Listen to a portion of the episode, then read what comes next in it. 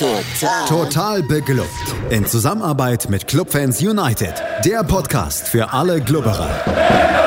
Alles, Alles zum ersten FC Nürnberg auf meinsportpodcast.de. Herzlich willkommen zu Total Beglückt, dem Magazin über den ersten FC Nürnberg auf meinsportpodcast.de. Mein Name ist Markus Schulz und ja, die neue Saison steht vor der Tür. Auch bei uns ein kleiner Wechsel. Felix hat sich ja verabschiedet und das Steuerrad sozusagen an mich übergeben. Und ich werde mich hier durch die erste Folge in, für die neue Saison natürlich nicht alleine durchkämpfen, sondern habe eine euch allen wohlbekannte Stimme hier zu Gasten, und zwar den Simon Strauß. Hallo Simon. Hallo. Ja, die neue Saison steht vor der Tür, wo der FCN im Moment so steht, wissen wir alle noch nicht so hundertprozentig. Ist alles so ein bisschen Fischen im Trüben, habe ich im Moment noch so den Eindruck. Aber vielleicht wissen wir ja am Samstag 14.45 Uhr schon etwas mehr. Simon, wie ist bei dir die Stimmung? Freust du dich schon auf die neue Saison? Ja, also ich ich war irgendwie auf, auf schlimmem Fußball-Turkey jetzt die letzten Wochen, so dass ich mir wirklich, also wenn es zeitlich ging, selbst ultra langweilige Vorbereitungsspiele angeguckt habe und äh, mich an dem Samstagnachmittag dazu bemüßigt äh, gefühlt habe, auch noch äh, aufs Vereinsgelände zu gehen zum Freundschaftsspiel und äh, zur Saisoneröffnung. Also äh, das hatte ich, glaube ich, so auch noch nicht. Da hast du mir ein Stück voraus. Auf dem Vereinsgelände war ich zwar auch jetzt in letzter Zeit, allerdings immer montags mit den XXL-Klubberern. Und auf dem Platz neben uns trainieren im Moment die Clubfrauen. Und da bin ich da über deren Trainingsinhalte schon eigentlich besser informiert, als, als es bei den Profis ist. Aber gut, das Einzige, was ja wirklich zählt, ist auf dem Platz. Und ich würde sagen, wir sollten uns vielleicht erstmal so einen kleinen Überblick über den Kader verschaffen, weil da hat sich ja doch so einiges getan. Und würde ich sagen, gehen wir einfach mal Position für Position durch, oder? Gerne. Dann fangen wir doch einfach mal mit dem Torhüter an oder den Torhütern. Da hat sich ein bisschen was getan. Zum einen hat Patrick Land den FCN verlassen. Ich weiß noch nicht genau, hat er jetzt seine Karriere beendet mit 38 oder, oder ist er im Moment nur vereinslos und sucht noch? Aber das war eigentlich auch keine Überraschung, oder?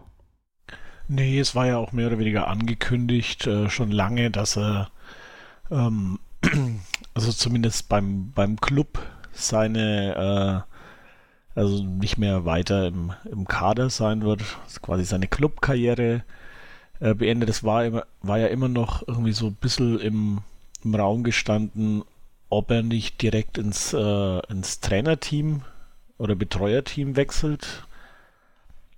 Aber da habe ich jetzt dann auch nichts mehr irgendwie von mitbekommen, dass das jetzt so wäre. Nee, also kam mir auch nichts weiter zu Ohren. Wobei man auch sagen muss, er war eine, eine sehr loyale Nummer 3 im Kader. Er hat ja in der vergangenen Saison auch nur ein einziges Mal, nämlich am 34. Spieltag gegen Schalke überhaupt im Kader gestanden. Und ansonsten hat er fünf Spiele in der Regionalliga absolviert. Und ja, von daher eigentlich eine logische Folge, dass ein relativ junger Torhüter, nämlich mit 21, aus der U21 kommend die neue Nummer 3 im Kader sein wird, nämlich Jan Reichert. Genau. Hat ja alle Spiele in der Regionalliga letzte Saison, glaube ich, gemacht. Wenn ich mich nicht ganz irre. Und äh, scheint kein schlechter zu sein. Und also für eine Nummer 3 reicht es auf jeden Fall. Genau, er ist 21 Jahre alt, kommt ursprünglich aus Schweinfurt und hat, wie du, wie du schon sagtest, fast alle Spiele in der Regionalliga gemacht. Und soll, ist mir auch zu Ohren gekommen. Ich habe ihn leider noch nicht spielen sehen. ein, ein ziemlich moderner Torhüter sein, noch jung. Und also so ein halber Libero dann. Ja, so in der Art. Also ich bin da, ich bin da mal sehr gespannt, was sich da tut. Ansonsten haben wir noch im Kader zum einen Christian Martinia und zum anderen Karl Klaus. Im Kicker wurde jetzt irgendwie was gesagt oder geschrieben, so von wegen, der Kampf um die Nummer 1 ist eröffnet. Also ich, ich will ja dem, dem Kicker da nicht, nicht irgendwelche äh, Panikmache unterstellen, aber für mich gibt es da eigentlich überhaupt keine Diskussion. Wie siehst du das? Für mich auch nicht. Ich glaube, da äh, macht Chris Bichele eine Torwartdiskussion auf, die es nicht gibt. Ähm, klar, äh, der Coach hat natürlich gesagt, ähm, es ist alles offen, es kommt auf die Leistungen im Training an äh, und auch in den Vorbereitungsspielen. Und also was mir, was mir an Karl Klaus sehr gut gefällt, er ist ein ziemlich guter Fußballer. Löst viele Sachen fußballerisch. Ist da aber natürlich auch manchmal ein bisschen leichtsinnig, wie man auch gegen Schalke gesehen hat. Äh, das Tor von Salazar hat er auch nur gefangen, weil er ein bisschen arg weit vorm Tor stand um halt so ein bisschen den letzten Mann zu geben. Und äh, ja, also die, in den Vorbereitungsspielen war Martinia der deutlich bessere Rückhalt in meinen Augen. Und ich glaube nicht, dass es da äh, erstmal einen Wechsel auf der Torwartdiskussion geben, äh, auf der Torwartposition geben wird. Ich gehe stark davon aus, dass äh, gegen St. Pauli am Samstag Christian Martinia zwischen dem Pfosten stehen wird. Also sehe ich ganz genauso. Im Vorbereitungsspiel gegen WSG Tirol war Karl Klaus auch nicht sehr, sehr glücklich in der einen oder anderen Situation. Das zweite Tor geht auch ein bisschen auf seine Kappe, war auch wieder ein bisschen weit vorm Tor gestanden und klar, das ist, das ist die Gefahr, wenn, wenn der Keeper immer ein bisschen weiter vorm Tor spielt. Aber unterm Strich glaube ich nicht, dass er Christian Martinia in, in irgendeiner Art und Weise das Wasser reichen kann. Zumal Chris Martinia, man muss es einfach mal so sagen, auch wirklich bis auf ein, zwei Spiele, also mir fällt da ganz spontan jetzt äh, Sandhausen ein, eine herausragende Saison eigentlich gespielt hat und solange er sich da nicht irgendwie was zu Schulden kommen lässt oder im, im Training schludern lässt oder, oder jetzt völlig in Leistungs- tief dann reinplumpst, kann ich mir auch nicht vorstellen, dass sich da an der eigentlichen Nummer 1 und Nummer 2 Einordnung irgendwas ändern sollte. Ja, also es wäre sehr, sehr seltsam. Gut, Torhüterposition hätten wir abgehakt, nicht viel Neues. Dafür ein bisschen was Neues im Bereich der Innenverteidigung. Und zwar zum einen haben wir zwei Abgänge eher aus der zweiten oder dritten Reihe, kann man fast schon sagen. Zum einen hat uns Mario Schuwer verlassen, der den ersten FCN in Richtung Borussia Dortmund 2 verlassen hat. Und zum anderen ist auch Noel Knote nicht mehr Teil des Kaders. Der ist gewechselt in die Regionalliga zum FSV Frankfurt. Für dich irgendwie eine Überraschung? Naja, also man hat bei beiden, also bei, bei Knote mehr als bei Schuwer gesehen, dass es nicht für die zweite Liga langt. Also Schuwer hat mich ein bisschen überrascht, den hielt ich für einen sehr talentierten äh, Innenverteidiger, der bei uns durchaus äh, Innenverteidiger 3 oder 4 hätte sein können. Aber ich kann es natürlich auch verstehen für, von den Jungs, dass sie in dem Alter schon schauen, dass sie mehr Spiele kriegen, dass vielleicht auch wirklich eine vernünftige Profikarriere irgendwie draus werden kann. Von daher bin ich denen da auch, auch nicht böse. Das ist eine eigentlich eine sehr logische äh, Karriereentscheidung.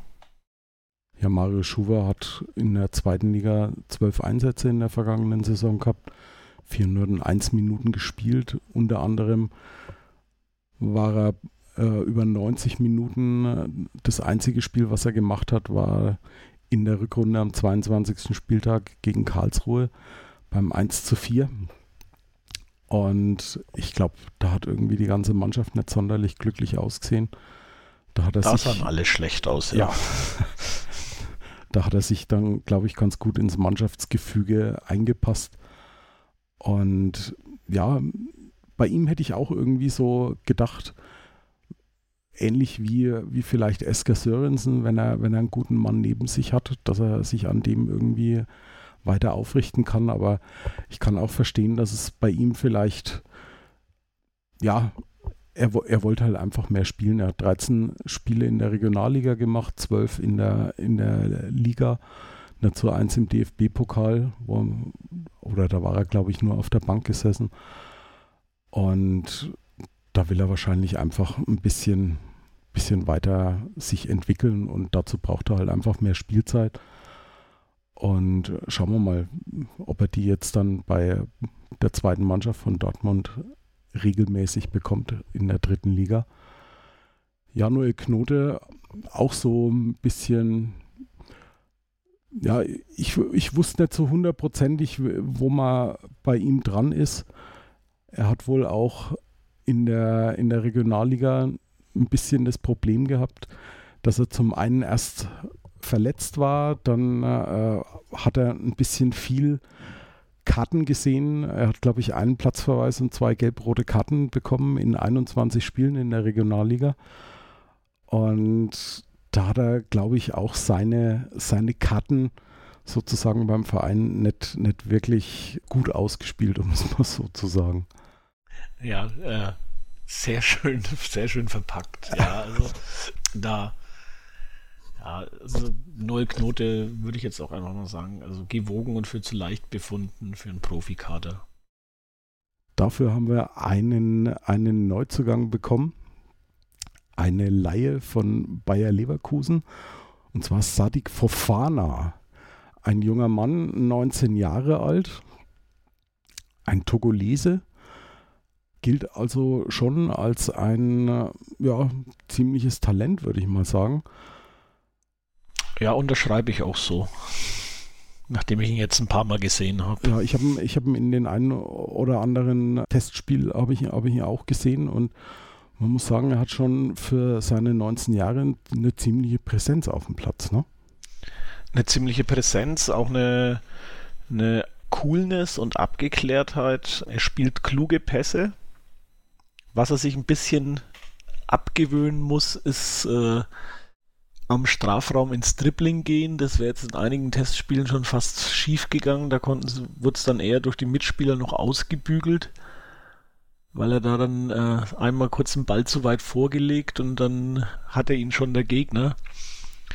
Aber sonst äh, kann, also sehe ich ihn schon als starke äh, Konkurrenz für, für Hübner bzw. Sörensen. Weil, also einer von, von den beiden wird ja unser Innenverteidiger Nummer 3 sein. Die sind, ich denke mal, dass sie relativ nah beieinander sind, Hübner und Sörensen. Und also ja, muss dann Fofana schauen, an wen er vorbeikommt. Aber ich denke, er wird schon definitiv zu Einsatzzeiten kommen. Es ist echt, also das Talent ist nicht zu übersehen. Also ich denke, im, im Kader wird er auf jeden Fall regelmäßig stehen.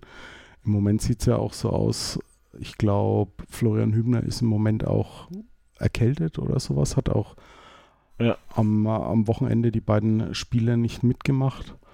Das ist ja sowieso so eine Nummer, wo wir eigentlich schon vor der vergangenen Saison ein bisschen unsere Zweifel hatten mit Schindler und Hübner, beide über 30, beide, also gerade Florian Hübner doch etwas verletzungsanfällig. Und da ist es, glaube ich, ganz gut, wenn man eine Nummer 4 als Innenverteidiger dann noch in der Hinterhand hat, wo man dann weiß, den kannst du dann auch mal ins kalte Wasser mit reinschmeißen. Und weil du, weil du das sagtest mit, den, mit dem Dribbling in, im eigenen Ballbesitz am, am Strafraum, da ist er ja auch nicht ganz allein. Also du hast das, glaube ich, das Testspiel gegen, gegen WSG Tirol nicht gesehen, aber Esker Sörensen hat da sich schon auch einen wunderbaren Lapsus erlaubt und es war, glaube ich, nicht der einzige in der Vorbereitung. Also es kann auch einem 26-Jährigen passieren, nicht nur einem 19-Jährigen. Aber ansonsten, ja, bin ich bei dir. Christopher Schindler dürfte unumstritten die Nummer 1 sein und ist ja auch der neue Mannschaftskapitän. Und ja, war das für dich überraschend oder eine, eigentlich eine logische Folge. Also ich, äh, ich hätte jetzt auch kein Problem damit gehabt, wenn es Enrico Valentini geblieben wäre.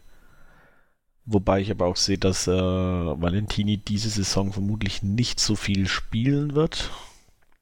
Und äh, es ist natürlich gut, wenn man dann jemanden wie Schindler mit der Erfahrung, der auch äh, hat, der auch den Mund aufmacht und mal klare Ansagen bringt. Und Schindler wird, wenn er verletzungsfrei bleibt, vermutlich einen Großteil der Spiele diese Saison machen. Und dann ist es ganz gut, dass er der Kapitän ist.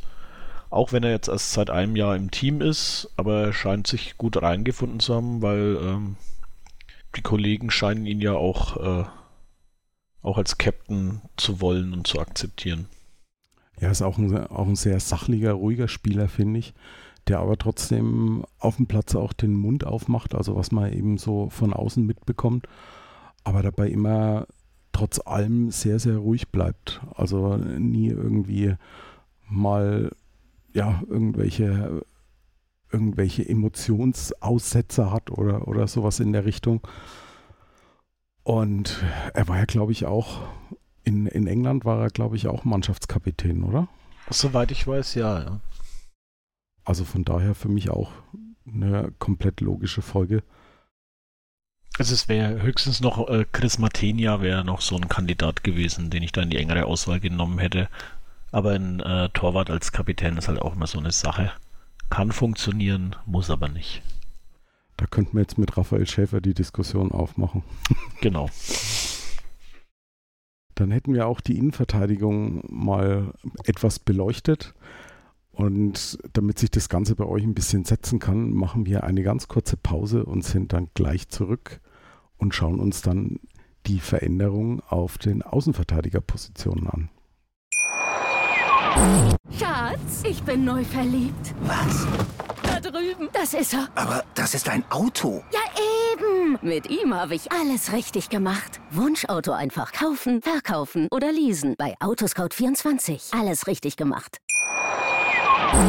Wir sind zurück bei Total Beklubbt und mein Gast ist noch immer Simon Strauß. Und mit Simon werde ich jetzt ein bisschen noch die beiden Außenverteidigerpositionen beleuchten für euch.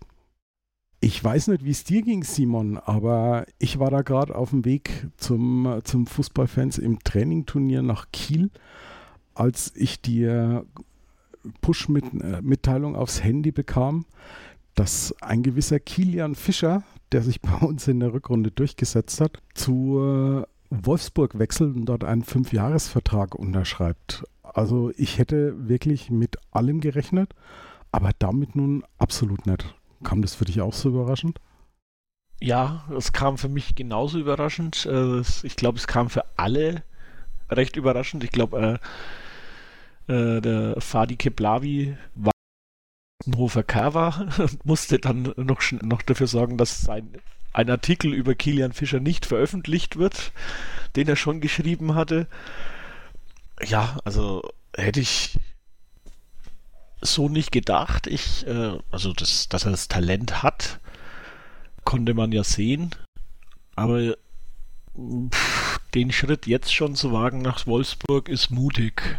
Also ich wünsche ihm, dass es ihm nicht wie anderen Talenten des FCN geht, dass er einfach zu früh gewechselt ist. Also da hatten wir ja schon einige, die dann den Floh ins Ohr gesetzt bekam vom Berater, jetzt unbedingt in die erste Liga zu müssen. Ich weiß gar nicht, wo da, wo die alle teilweise spielen. Also äh, einem Kammerbauer zum Beispiel hat man ja schon ewig nichts mehr gehört. Das ist wohl wahr, ja. Also ich, ich glaube persönlich auch, dass für ihn der Sprung eindeutig zu schnell kommt. Er hat sich ja eigentlich auch bei uns erst in der Rückrunde dann durchgesetzt, ab dem Zeitpunkt, wo Enrico Valentini mit Corona außer Gefecht war und dann einfach, ja, anfangs ja, mehr, mehr so grundsolide, sage ich mal. Und erst in den letzten Spielen hat er dann so ein bisschen seine, seine Schnelligkeit auch ein bisschen gezeigt. Aber ob das jetzt schon für die Bundesliga reicht, da bin ich, bin ich auch wirklich sehr, sehr skeptisch. Und nicht wenige Stimmen gibt es ja, die ja ihm schon prophezeit haben, dass er damit seine Profikarriere erst einmal einen herben Dämpfer versetzt hat. Und ich würde es ich ihm wünschen, dass er sich durchsetzt. Aber ja. Aber es ist wahrscheinlich ein sehr gut bezahlter Dämpfer. Das zum einen und man muss vor allem auch mal die andere Seite sehen. Er bringt dem ersten FCN so geschätzte zweieinhalb Millionen Euro ein. Das die ist wir dringend Geld, brauchen. Die wir, die wir echt dringend brauchen. Und zumal man ja auch äh, sehr schnell oder eigentlich mit einem Atemzug mit dem, mit dem Abgang einen Neuzugang präsentiert, da, da kommen wir aber gleich noch drauf. Es sind noch zwei weitere Außenverteidiger gegangen. Zum einen Konstantin Rausch, der war ja im, zu Beginn der vergangenen Saison verpflichtet worden. Da war er vereinslos, hat aber auch jetzt nicht wirklich seine tiefen Spuren in Nürnberg hinterlassen, oder? Nö, nicht wirklich. Also er ja, es ist, es klingt jetzt blöd, aber er konnte nicht an den alten Glanz, den er mal hatte, auf jeden Fall ranreichen und sich somit auch nicht in die erste Elf spielen. Weil früher war der schon ein guter Kicker, muss ich sagen. Also hat man schon mal ein gestandener Linksverteidiger. Aber gut, er war als Backup geholt, hat diese Rolle auch ohne zu murren ausgefüllt. Von daher alles gut und ich glaube, Dieter Hacking hat ihm ja auch offen gelassen, ja, eine Stelle im Betreuerteam oder so auch anzunehmen. Also da ist wohl auch noch nicht ganz geklärt, ob er jetzt für immer wegbleibt oder ob er, also ob er die Karriere beendet oder und dann ins Trainerteam einmündet zum Beispiel oder ob er doch nochmal einen neuen Verein kriegt. Ich meine, so alt ist er noch nicht, ist jetzt 32 könnte ich mir schon vorstellen, dass er, dass er vielleicht in der zweiten Liga oder in der dritten Liga doch noch einen Verein findet. Und ich glaube, für ihn ist es halt auch schwierig. Er, er war sehr verletzungsanfällig, er hat immer viel Probleme mit dem Rücken auch gehabt. Deswegen in der Rückrunde ja nur noch selten im Kader gewesen. Und auch nur einen Einsatz und den traurigerweise für ihn beim 0 zu 5 zu Hause gegen Ingolstadt, als er 21 Minuten auf dem Platz stand. Und da hat er halt auch nicht die Möglichkeit gehabt, sich in irgendeiner Art und Weise auszuzeichnen. Da konnte man schwer glänzen. ja, der dritte Abgang fällt bei mir auch so in die Rubrik gewogen und unterm Strich dann für zu leicht befunden, nämlich Leines Rosenlöcher. Der war ja in der Rückrunde schon nach Dänemark zur Esbjerg FB ausgeliehen und der ist jetzt festgewechselt für geschätzte 50.000 Euro Ablösesumme zu Erzgebirge Aue. Ja, Erzgebirge Aue momentan ein bisschen die Zweitvertretung des FCN in, in der dritten Liga. Das ist, also ja, es hat äh, bei uns nicht gereicht. Und Aue ist jetzt kein, kein so schlechter Verein. Und wenn er es da schafft, äh, Stammspieler zu werden, dann kann er sich vielleicht dann auch doch mal auf einem gewissen Level auch beweisen. Und also Talent war da, aber es hat halt einfach nicht gereicht. Ja, wobei man auch sagen muss, er, er ist ja hauptsächlich ein Mann für, für einen linken Flügel. Und wenn man sich die, die Bilanz von Tim Handwerker anschaut, der unter Robert Klaus jetzt wirklich jedes Spiel von Beginn an gemacht hat, ist es da schon auch nicht wirklich einfach gewesen, sich da in irgendeiner Art und Weise dann durchzusetzen. Und wie gesagt, vergangene Saison war er überhaupt nicht im, im Kader gestanden. Ich glaube, nur beim Pokalspiel in Ulm war er im Kader. Aber ansonsten war er nie mit dabei. Und das hat er sich halt vor letzter Saison noch ein bisschen anders angelassen gehabt. Da hätte ich schon gedacht, dass er über kurz oder lang zumindest im, im erweiterten Kreis sich dann irgendwie festspielt. Ist dann leider nichts draus geworden. Und ja, ich wünsche ihm auf alle Fälle, dass er in Aue sich da ein bisschen festspielt. Hat ja einen fränkischen Trainer dort, nämlich Timo Rost. Und ja, schauen wir mal, was da in Aue am Entstehen ist. Ja, für die drei sind auch drei Neuzugänge gekommen, schon relativ bald im Laufe der vergangenen Rückrunde. Erik Wekesser, 25, ablösefrei aus Regensburg. Ja, das hat mich sehr gefreut, dieser Transfer. Ich äh, fand Wekesser schon immer einen recht interessanten Spieler bei Regensburg. Er hat ja auch im Spiel gegen uns gezeigt, dass er auch Freistöße schießen kann. Es schadet ja nicht, wenn man mal jemanden hat, der Standards kann. Kleiner Seitenhieb auf einen auf unsere auf Nummer einen 5. Standardspezialisten. und ich glaube auch, dass, dass es mit Wegesser und Handwerker sogar funktionieren kann, indem man halt äh, Wegesser ein bisschen offensiver vor Handwerker stellt und die dann so im Wechsel die linke Seite bearbeiten.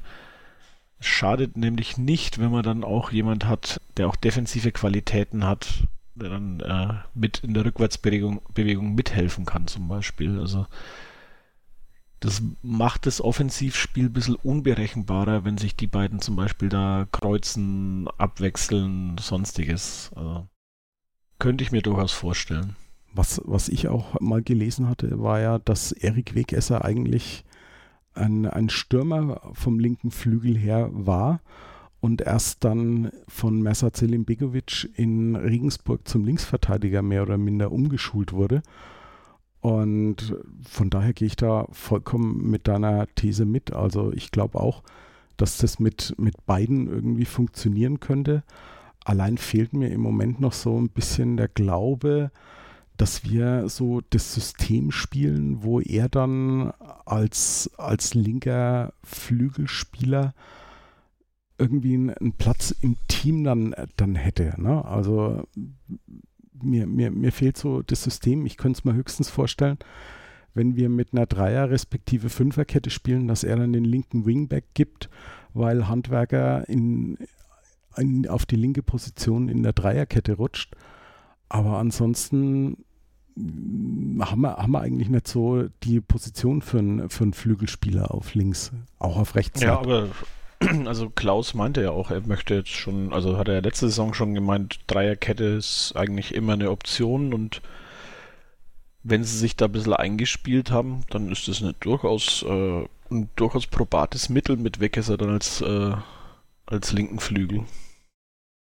Bin auf jeden Fall auch sehr positiv überrascht, dass man erzählt für mich auf alle Fälle schon nicht nur in der letzten Saison, sondern auch schon etwas länger zu den, zu den etablierten und, und ja, auffälligen Zweitligaspielern und so einen Spieler dann ablösefrei für den FCN zu gewinnen. Da hat sich dann doch auch bei uns im Verein einiges getan, dass man als so eine Adresse dann mal wieder funktioniert. Ne? Ja. Ja, der nächste Neuzugang wurde, ich hatte es vorhin schon kurz angesprochen, zeitgleich mit Kilian Fischers Abgang präsentiert nämlich vom Hamburger SV ablösefrei Jan Giamera, 27 und hat in der letzten Saison beim HSV, glaube bei Tim Walter mehr so die, die allerbesten Karten gehabt. Aber für mich eigentlich auch ein, ein sehr, sehr interessanter und für mich denke ich auch gesetzt auf, auf der rechten Verteidigerposition. Ja, für mich auch jetzt in den, in den Testspielen hat man auch gesehen, er bringt eine ganz andere Dynamik rein als Enrico Valentini. Also wir sind jetzt auf den Außen wirklich schnell aufgestellt. Und also ich konnte jetzt auch eben äh, mit dem, mit dem Arsenal-Spiel, da konnte man mal sehen, wie äh, Jan Jamra auf äh, rechts spielt, in dem, im, am Tag drauf gegen Schweinfurt. Äh, Enrico Valentini auf rechts und ja, also es hat äh, Jamra gegen Arsenal einen bleibenderen Eindruck hinterlassen als ein Valentini gegen Schweinfurt. Und das macht eigentlich, also bei aller Liebe zu Enrico Valentini, das, die Entscheidung sollte dem Trainer hier relativ leicht fallen. Ja, denke ich eigentlich auch. Und ich glaube, Enrico Valentini der, der hat das Ganze ja schon sportlich genommen in der, in der Rückrunde, als er nur noch Nummer zwei auf der rechten Verteidigerposition war hinter Kilian Fischer. Ich glaube, dass er, dass er trotzdem für die Mannschaft noch extrem wichtig ist und so einen erfahrenen Spieler auch von, von, von seiner Qualität, die er trotz allem immer noch hat, als Backup zu wissen, das ist schon auch ja, eine Bank im wahrsten Sinne des Wortes, denke ich. Ja, das auf jeden Fall. Also, also da sind wir auf rechts sind wir jetzt wirklich äh, ordentlich aufgestellt, würde ich jetzt mal sagen. Dann haben wir noch einen Neuzugang, und zwar ein Luis Bräunig, 18 Jahre, ablösefrei von den Würzburger Kickers. Sehe ich momentan, ehrlich gesagt, wir haben es im, vorhin im Off schon kurz drüber gehabt, eigentlich eher so als Vorgriff auf die Zukunft. Der wird sich jetzt erstmal in der Regionalliga-Mannschaft bei der seit dieser Saison wieder U23 ein bisschen beweisen müssen, denke ich, oder? Ja, auf jeden Fall. Also da, ähm, ja, die Ansätze sind da, aber es ist, da muss schon noch ein bisschen dran gefeilt werden. Es ist eine Investition in die Zukunft. Wenn er sich entwickelt, äh, kann das auch ein sehr guter werden. Und beim Thema kann sehr guter werden, wen ich da noch eher auf der Rechnung habe, ist ein weiterer Zugang, nämlich aus der eigenen U19, hat einen Profivertrag bekommen, Nathaniel Brown. Ein für mich wirklich sehr, sehr interessanter Spieler, dem ich auch recht viel zutraue. Also gerade wenn man gesehen hat, gegen Rasgrad im, im Vorbereitungsspiel, war er für mich einer der auffälligsten Spieler noch in der Zeit, wo er auf dem Platz war. Ja, absolut. Also auch schon gegen im ersten Vorbereitungsspiel gegen Viktoria Schaffenburg hat er ähm, ein Tor schon vorbereitet. Der hat da zusammen mit Wonic gewirbelt in der Offensive. Also die haben den wirklich kaum in den Griff gekriegt. Der macht, es macht richtig Spaß, dem zuzuschauen, weil er noch so eine, so eine schöne, diese Unbekümmertheit der Jugend hat der traut sich dann halt auch einfach mal was, ob es jetzt äh, klappt oder nicht. Ganz großes Talent. Dem, also es macht richtig, richtig Spaß, dem zuzuschauen. Und ist in der Mannschaft, glaube ich, auch schon wirklich sehr gut aufgenommen worden. Und ich glaube, äh, Brown wird auf jeden Fall öfter mal zum Kader gehören und wird definitiv seine Einsatzzeiten diese Saison bekommen. Er hat auch vergangene Saison, war er Stammspieler in der U19 von Andy Wolf hat auch in der Regionalliga schon sieben Einsätze gehabt. Also ist jetzt nicht so, dass, dass er so aus dem, aus dem kompletten Nichts kommt, aber es ist schön, dass die Durchlässigkeit auch mal wieder da ist, dass wir so einen Spieler direkt aus der U19 dann auch in, in Profikader mit aufnehmen. Und auf ihn bin ich sehr gespannt. Wenn nicht in der kommenden Saison, dann ist es zumindest auch jemand, den man, glaube ich, für die Zukunft auf alle Fälle auf der Rechnung haben muss. Auf jeden Fall, ja. Ja, und dann unsere zwei Platzhalter, wir haben sie, wir haben sie schon kurz angesprochen. Tim Handwerker hat seinen Vertrag verlängert. Von vielen wird er, wird er immer sehr, sehr kritisch gesehen. Viele haben auch ein bisschen, ja, so die, die Stirn etwas kraus gelegt, ob seiner Vertragsverlängerung. Aber ich muss dir ganz ehrlich sagen, ich bin froh, dass er einen Vertrag verlängert hat.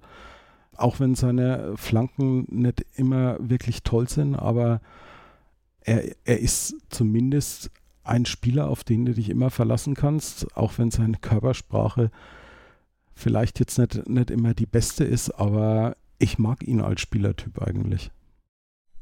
Ich finde ihn auch gut. Also ich äh, bin auch froh, dass er verlängert hat. Linksverteidiger sind schwer zu finden vor allem gute. Wir haben jetzt äh, das Glück, dass wir mit Erik Weckesser noch einen haben, der auch flanken kann. Das heißt, wenn es um Flanken geht, muss man halt mit Weckesser statt Handwerker spielen. Aber auch so, also es ist halt bei äh, Tim Handwerker, es, es gibt wenig Spieler bei uns im Team, glaube ich, die bei den Fans so polarisieren wie er. Entweder, entweder man hasst ihn oder man liebt ihn, dazwischen gibt es irgendwie nichts. Das stimmt, egal, glaube ich, niemanden. und äh, ich bin da eher auf der, auf der Seite der Liebe. Ja, zumal ich, ich sag halt immer, klar, man kann, man kann, man kann versuchen, einen, einen, einen neuen Linksverteidiger zu holen, aber du kannst halt genauso gut auf die Schnauze fallen. Ne? Und bei Handwerker weißt du halt, was du kriegst. Du hast, du hast einen soliden Linksverteidiger, der, der seine Seite beackert, der vielleicht von, von, von fünf Flanken nur eine in Richtung eigenen Mann bringt.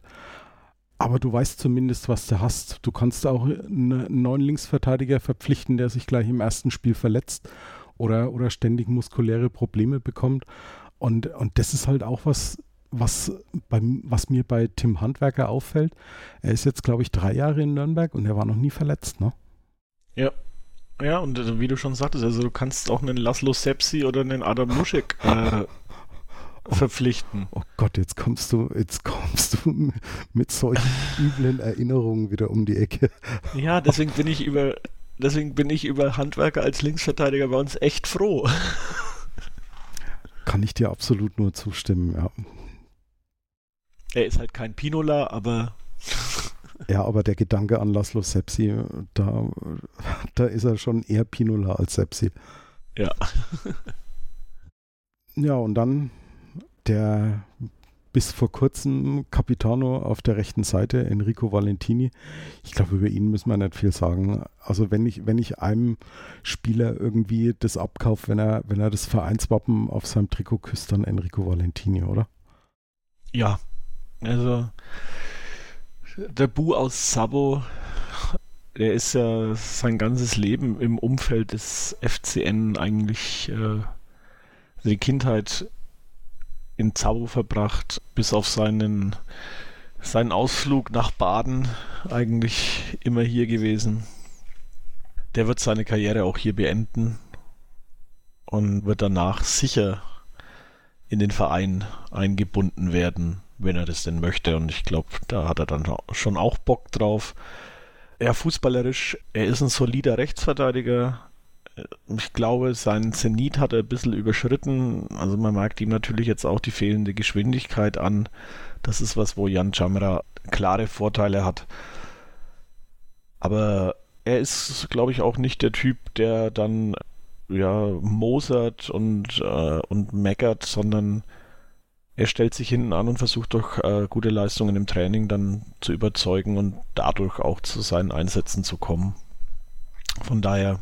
Du hast ja, man hat ja auch in, in diversen Interviews mit, mit Kilian Fischer in der vergangenen Saison gehört, dass er trotz der Konkurrenzsituation eine sehr freundschaftliche Beziehung hatten und dass Enrico Valentini Kilian Fischer auch in, in jeder Situation auch unterstützt hat. Also das, das ist, glaube ich, schon äh, dass Walle jemand ist, dem einfach das Wohl des Vereins einfach an erster Stelle steht und dass er da seine persönlichen Befindlichkeiten komplett dann auch hinten anstellt. Ne?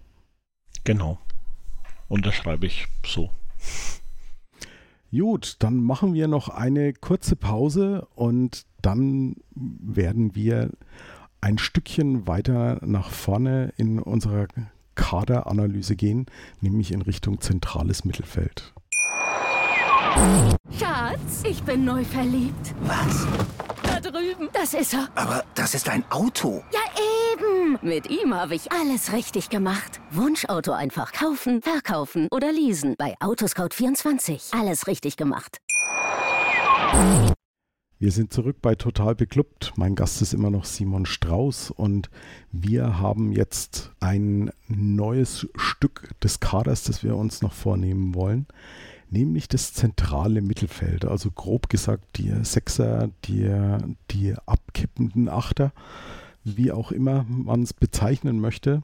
Und da haben wir einen Abgang, ich weiß nicht, wie es dir geht, aber ich habe schon lange nicht mehr so einem, einem Spieler hinterhergetrauert, dass er den Verein verlassen hat wie Tom Kraus. Ja, also der, äh, das tat weh, aber er hat auch in einem Interview, also sein, sein Vater managt ihn, glaube ich, auch, und da wurde auch gesagt, also er wäre, wenn RB es zugelassen hätte, wäre er gerne in Nürnberg geblieben, aber der Club konnte ihn nicht sich nicht leisten und sie haben beide herausgehoben, wie was für ein tolles Team da in Nürnberg auch gewachsen ist und dass die alle sich so gut verstanden haben. Also ich glaube auch, dass das äh, so, ein, so ein Pfund der letzten Saison war, dass die, dass die Spieler sich untereinander auch einfach richtig gut verstanden haben und dass es dann einem Tom Kraus wirklich auch äh, schwer fällt, den Verein zu verlassen, kaufe ich ihm auch ab. Und äh, gerade wenn du, wenn du gesehen hast am, am letzten Spieltag gegen Schalke, als er, als er dann vom Platz gegangen ist, das hat ihn schon angefasst, wie er dann äh, auch von der kompletten Nordkurve oder genauer gesagt eigentlich vom ganzen Stadion dann auch gefeiert wurde, oder? Ja, auf jeden Fall. Und also jemand mit seiner Qualität siehst du in der zweiten Liga selten. Ja, ich hätte ihn gern noch länger bei uns gesehen, aber ich kann, ich kann es auch verstehen, dass er jetzt erste Liga spielen will. Also ich sehe in Tom Kraus über kurz oder lang jemand, der in der Nationalmannschaft äh, debütieren wird. Also man sieht ja auch, wie er in der U21 die Fäden im Mittelfeld zieht. Von daher ist das ein guter, der eine große Karriere vor sich haben wird, wenn er verletzungsfrei bleibt. Und da wünsche ich ihm echt wirklich alles Gute. Ein toller, sympathischer Spieler, der bei uns immer war. Und wenn man, wenn man ganz ehrlich ist, ist er eigentlich zu gut, um bei uns in der zweiten Liga zu spielen. Ja, auf jeden Fall. Ich hätte ihn auch eigentlich einen anderen Verein als Schalke zugetraut von der Qualität her. Also würde schon eher in den oberen beiden Dritteln oder so im zweiten Tabellendrittel erste Liga kann er, glaube ich, im Mittelfeld mithalten. Wobei ich natürlich auch glaube, dass er gerade auf Schalke auf alle Fälle seine Spielzeit bekommen wird. Also das auf jeden Fall, ja. Wir haben noch zwei weitere Abgänge auf dieser Position. Zum einen Tim Lattayer, der zur Spielvereinigung Bayreuth gewechselt ist, 22 Jahre hatte auch in der, in der vorletzten Saison ein paar Einsätze bei den Profis. War eigentlich auch relativ vielversprechend, fand ich. Aber ja, in der vergangenen Saison hatte er dann keinen einzigen Einsatz mehr in der zweiten Liga. Hat 29 Spiele in der Regionalliga gemacht. Und ja, man konnte ihm halt mehr oder minder auch nicht zusichern, dass er bei uns dann weiter auf seine Spielzeiten kommen wird. Und von daher glaube ich, wird ihm der Wechsel nach Bayreuth wahrscheinlich auch gut tun, oder? Denke ich auch. Und er ist mit Bayreuth auch nicht so weit von der Heimat weg. Also er stammt ja mehr oder weniger so aus, aus der Gegend, aus der auch, auch ich stamme. Also Scheinfeld ist er, glaube ich, geboren. Da bin ich zur Schule gegangen. Ja, es ist, es war schön, jemand wirklich hier aus der Gegend äh, beim Club zu haben. So auch äh, so als eine Identifikationsfigur natürlich auch für die, für die Kids am Land draußen. Aber ja, es war, war klar, dass er sich doch äh, stark verbessern muss, um, um eine Chance zu bekommen. Und ich glaube, da tut ihm der Wechsel nach Bayreuth gut. Und das ist ja jetzt ein Level, wo er, wo er weiter an sich arbeiten kann weil, also ich, ich mochte die Art, wie er spielt und werde ihn noch immer ein bisschen so im Auge behalten. Ja, zumal die, die Oldstadt ja jemand ist, der man, der man auch schön die Daumen drücken, dass er in der kommenden Drittligasaison da eine relativ gute Rolle spielt und hoffentlich mit dem Abstieg dann nichts zu tun haben wird. Ja, wäre ihn zu wünschen auf jeden Fall. Dritter Abgang in dem Bereich, jemand, den ich, den ich zwischenzeitlich schon, schon fast ein Stück weit vergessen hatte, nämlich Adam Gnesta-Cerin. Der war jetzt zwei Jahre ausgeliehen zu HNK Rijeka, den Verein von äh, Robert Palikutscha. Die haben aber die Kaufoption leider nicht gezogen. Und so hat, ja, war das so ein, ein bisschen eine Hängepartie. Man hat in Nürnberg eigentlich nie so wirklich mit ihm noch gerechnet. Und ja, er sollte mehr oder minder eigentlich nur noch dafür sorgen, dass ein bisschen Kohle in die Kasse kommt, hatte ich so den Eindruck. Ja, ist aber dann leider viel zu wenig gewesen. Finde ich. Also ich, ich hätte ihn gern nochmal bei uns spielen sehen.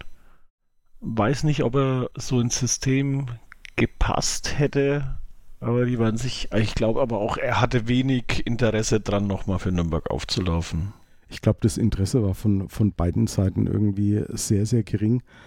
Und man muss auch sagen, er ist auch in Nürnberg nie so wirklich angekommen. Ich kann mich erinnern, dass er sein, sein einziges Spiel von Beginn an damals gegen den HSV gemacht hat, vor zwei Jahren. Und es ging irgendwie gehörig in die Hose und danach hat er eigentlich nie mehr so wirklich eine Chance irgendwie bekommen, oder? Ja. Und das, also ich fand es schade, weil der war, der kam mit so viel Vorschusslorbeeren und konnte sie nie wirklich zeigen. Und, aber gut, vielleicht lag es auch an mangelnder Trainingsleistung, man weiß es ja nicht.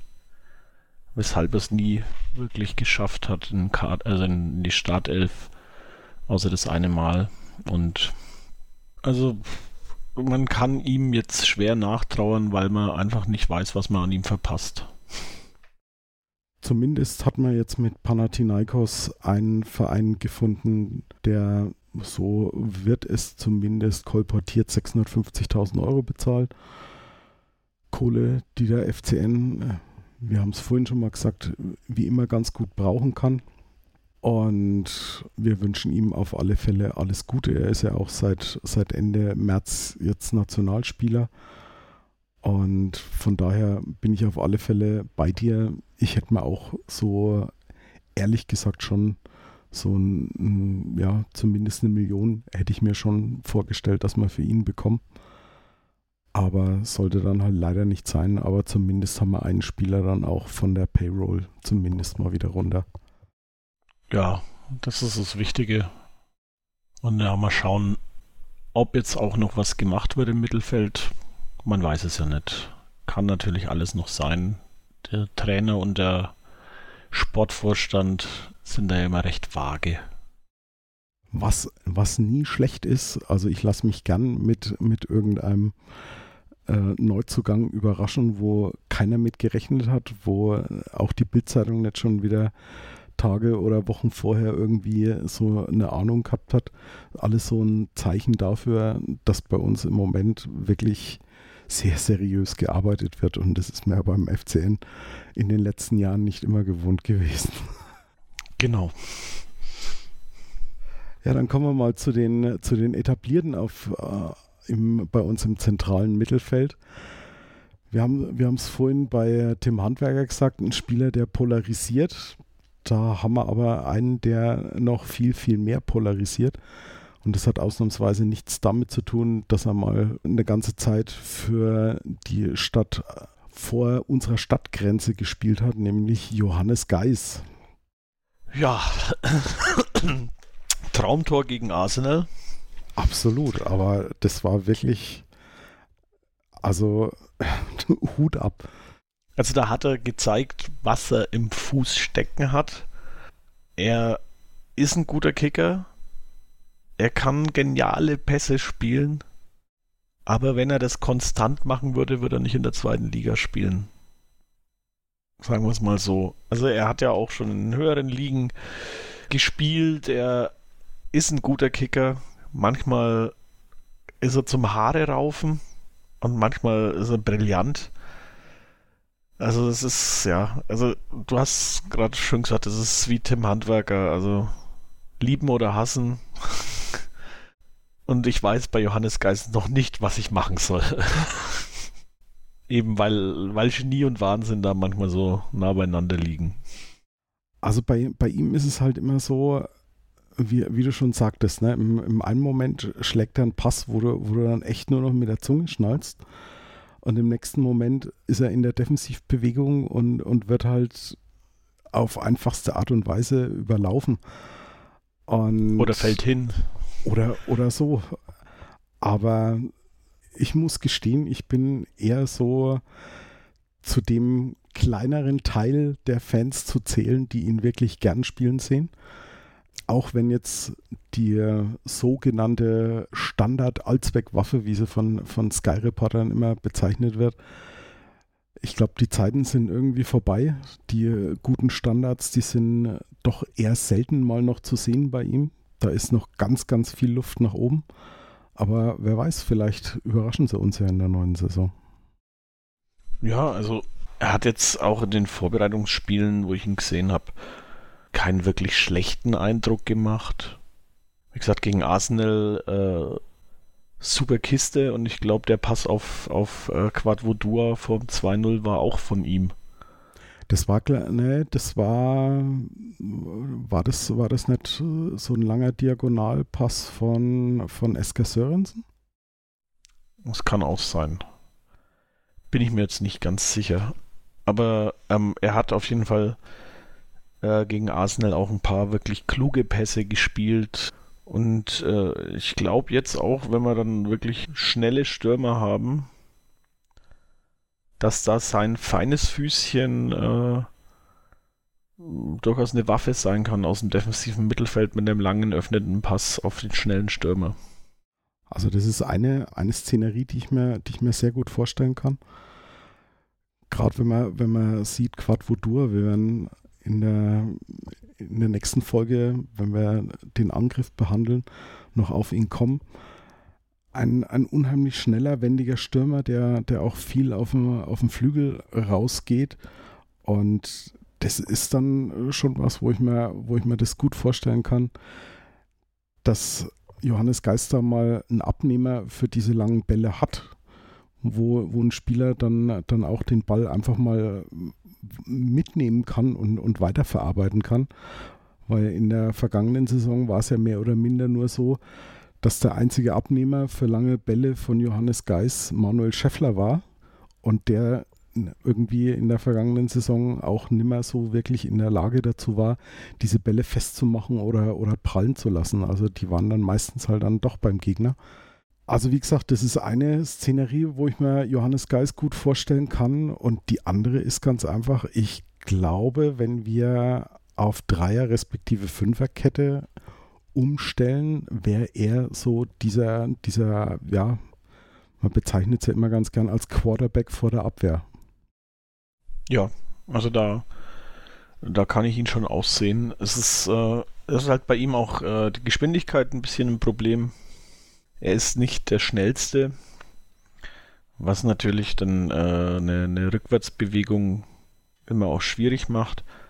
Und wenn er dann so eben diesen Quarterback vor der Abwehr gibt und da die Bälle dann in die Offensive verteilt, ohne sich selbst groß mit äh, irgendwelchen Läufen in die Offensive einzuschalten. Gut, es gibt ja auch äh, Quarterback-Spiele, die, die den Lauf des Quarterbacks beinhalten, aber von denen gehen wir jetzt einfach mal nicht aus. Ähm, wir lassen uns daher, aber gern positiv überraschen. Wir lassen uns sehr gern positiv überraschen, wenn er dann einfach mit links so ein Ding unter die Latte schweißt. Ja, also wie gesagt, das ist, ich sehe bei ihm das größte Manko in der, in der Rückwärtsbewegung und der Geschwindigkeit. Aber sonst ist er ein stabiler Kicker und hat einen feinen Fuß, den er viel häufiger äh, zeigen sollte. Schatz, ich bin neu verliebt. Was?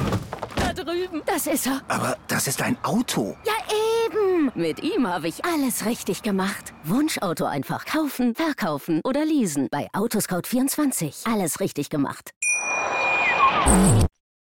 Ein Spieler, der sich in der vergangenen Saison sehr, sehr viel gezeigt hat und wo ich kriege immer noch gern zu Kreuze vor der vergangenen Saison nicht verstanden habe, warum er ihn verpflichtet hatte.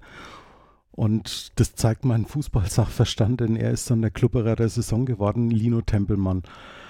Man hat ja lang ein bisschen gezweifelt, darf er in dieser Saison weiterhin noch bei uns spielen? Ich sage immer wieder, Gott sei Dank hat sich Freiburg für den internationalen Fußball qualifiziert. Und, und so dürfte Lino jetzt mal noch ein weiteres Jahr bei uns bleiben. Für mich die absolute Überraschung der vergangenen Saison gewesen. Ja, absolut. Also super. Also diese, diese Tempo-Dribblings durchs Mittelfeld waren jedes Mal gefährlich für die Gegner.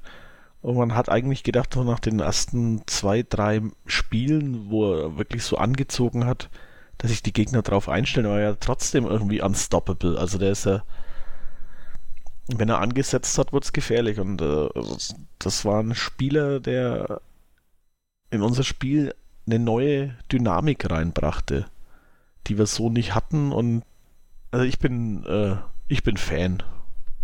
Und habe irgendwie noch so eine leise Hoffnung, dass wir es vielleicht schaffen, dadurch, dass Freiburg jetzt halt doch ordentlich Kohle auch äh, bestimmt macht mit internationalen Spielen, dass sie äh, Kofi Chiré geholt haben, dass wir ihn irgendwie nach dieser Saison vielleicht auch verpflichten können.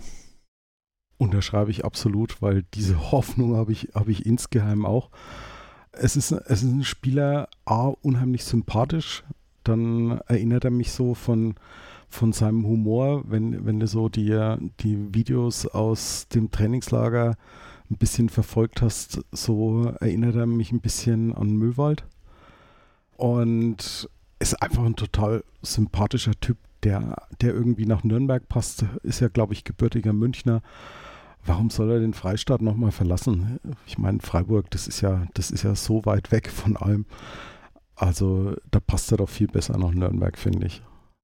Ja, auf jeden Fall. Wer auch nach Nürnberg passt, allein schon vom Namen, Fabian Nürnberger. Bei ihm habe ich in der vergangenen Saison immer so, ja, ich wusste irgendwie nie, wo ich, wo ich an ihm dran bin. Also mal hast du, hast du gedacht, boah, Junge, irgendwie fehlt es halt doch noch. Und, und in anderen Spielen wiederum hat er, hat er echt gut gespielt, aber gerade in der Rückrunde zum Beispiel hat er auch teilweise Tom Kraus ein bisschen den Rang abgelaufen gehabt. Bei ihm wird die Frage sein in der neuen Saison, wo knüpft er an? Macht er diesen, diesen Schritt, den wir wahrscheinlich alle schon von ihm jetzt länger erwartet haben, macht er den noch? Ich glaube ja. Also ich meine, äh, wird jetzt demnächst erst 23. Da ist noch sehr viel Entwicklungspotenzial.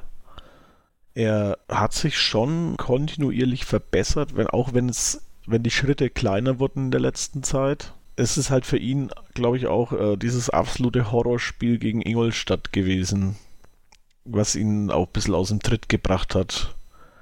Eigentlich, eigentlich ja zwei Spiele gegen Ingolstadt, weil in der, in der Hinrunde bei diesem, bei diesem grandiosen Testspiel war oh, ja. ja. auch die Nummer, als er, als er vom Platz geflogen ist. Ne? Also ja, Ingol Ingolstadt so ist nicht seins. Ingolstadt liegt ihm nicht. Ich habe eine gute Nachricht für ihn. er kann völlig unbeschwert in diese Saison gehen. ja, das ist doch, ist doch schon mal schön für ihn. Also ich, ja, für uns auch. Ja. Ich mag Ingolstadt eh nicht.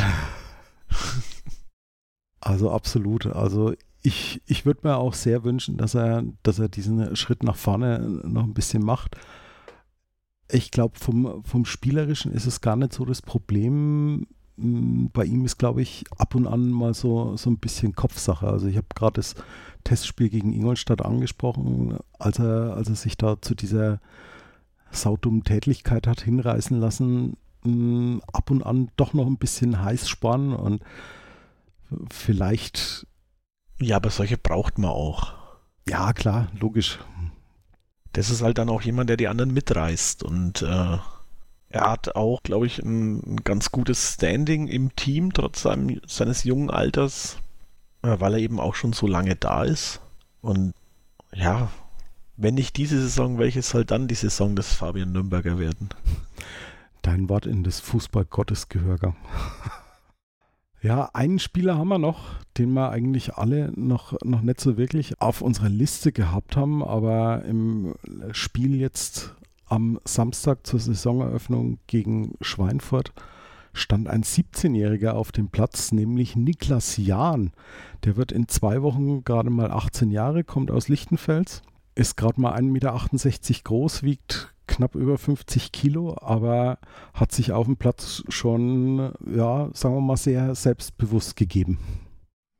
Ja, also finde find den Karl klasse.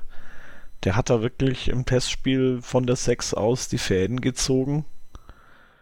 Äh, als sich der äh, Manuel Winsheimer mal fast zu einer Tätlichkeit hinreißen lassen hat nach einem äh, Foul. Also er hatte den den Gegner schon am Kragen gepackt, ist einfach Niklas Jahn dazwischen gegangen und hat einfach die zwei Typen, die alle anderthalb Köpfe größer sind als er, voneinander getrennt und lobt Enrico Valentini für gute Pässe.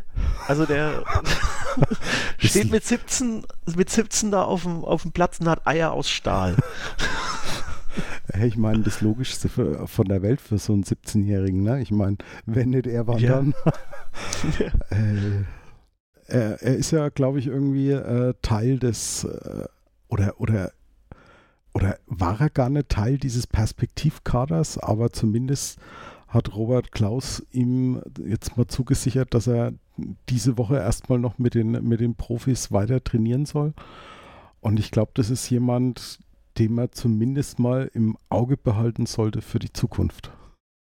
Ja, auf jeden Fall. Also ich denke auch, er wird es gerade, wenn im Herbst dann Corona-Welle Nummer irgendwas äh, wieder grassiert, werden sicher auch ein paar Spieler ausfallen. Wenn er dann nicht gerade davon betroffen ist, wird es da sicher auch mal einen Spieltagskader schaffen. Vielleicht auch äh, durch gute Leistungen, so auch ohne Ausfälle. Und würde mich freuen, wenn er mit 18 sein Debüt geben würde jetzt im äh, in den nächsten Monaten.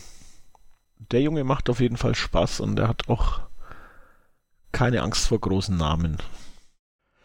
Da haben wir zumindest für die Zukunft schon mal einen weiteren Hoffnungsträger und es zeigt eben nur, dass beim, beim FCN wirklich auch wieder verstärkt an der Basis gedacht wird, mit jungen Leuten da ein bisschen denen auch den Weg nach oben aufzuzeigen und kann auf jeden Fall nicht schaden.